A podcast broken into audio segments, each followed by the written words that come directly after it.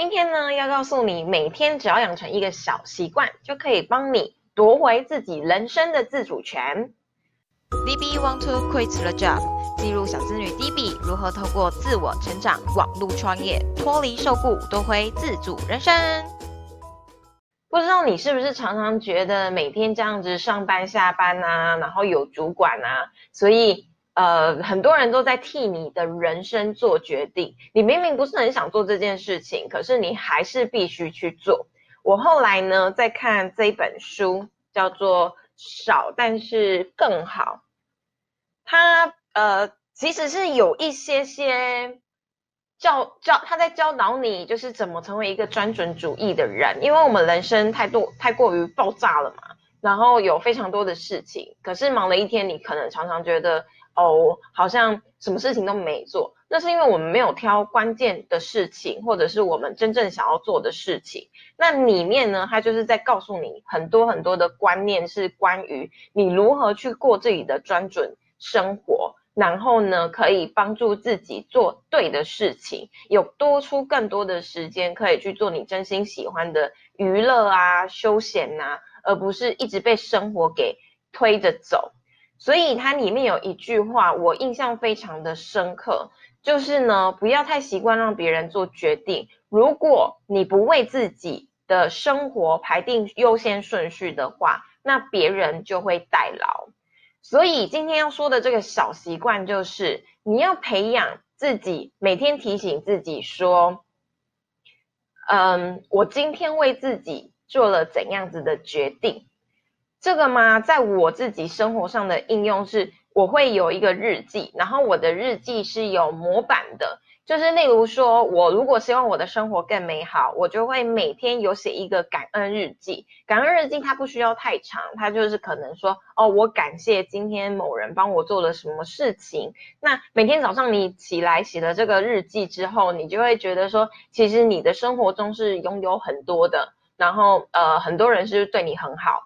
然后你就会觉得心存感恩，这是感恩日记。那同理可证，你就把它多一个决定日记。像我现在呢，每天我就会在我的日记上，除了感恩两个字把它框起来之外，我就也会写一个决定两个字把它框起来。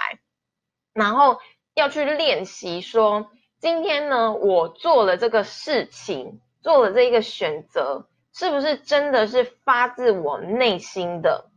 然后是不是真的是我自己决定去做的？当你决定自己决定去做一件事情的时候，其实就会非常的有动力。我会有这样子的灵感，其实也跟呃倒数越狱六十天计划有关。因为我之前就是有一段时间，其实被业绩压力觉得有点呃压力有点大，然后。大到会让我觉得没有任何的动力，可是最近呢，我完全就是自发自主的一个主动状态，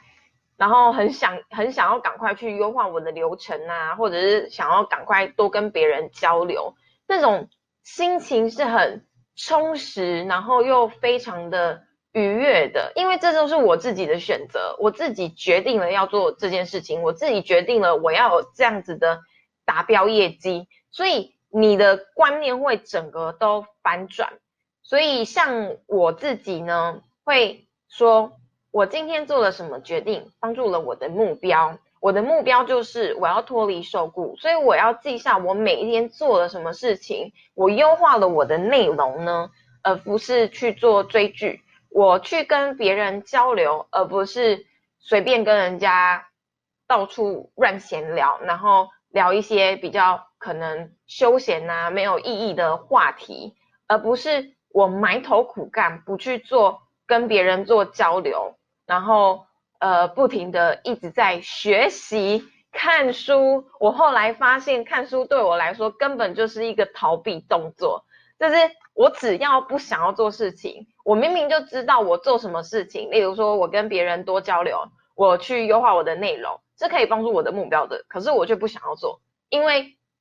那就会很直接的去影响到我的业绩到底有没有达到这件事情，我就会去逃避它，然后我就会假装我自己好像很认真学习，可是其实我的学习是没有什么太大效果的。我并不是说学习不好，而是当你没有目的、没有目标的去学习的时候，你会发现有一个状况，就是你学了一大堆，可是你全部都忘记了，你根本不知道自己到底学了什么。这就跟我们上班是一样的，我们做了一大堆事情，可是那是老板叫我们做的事情。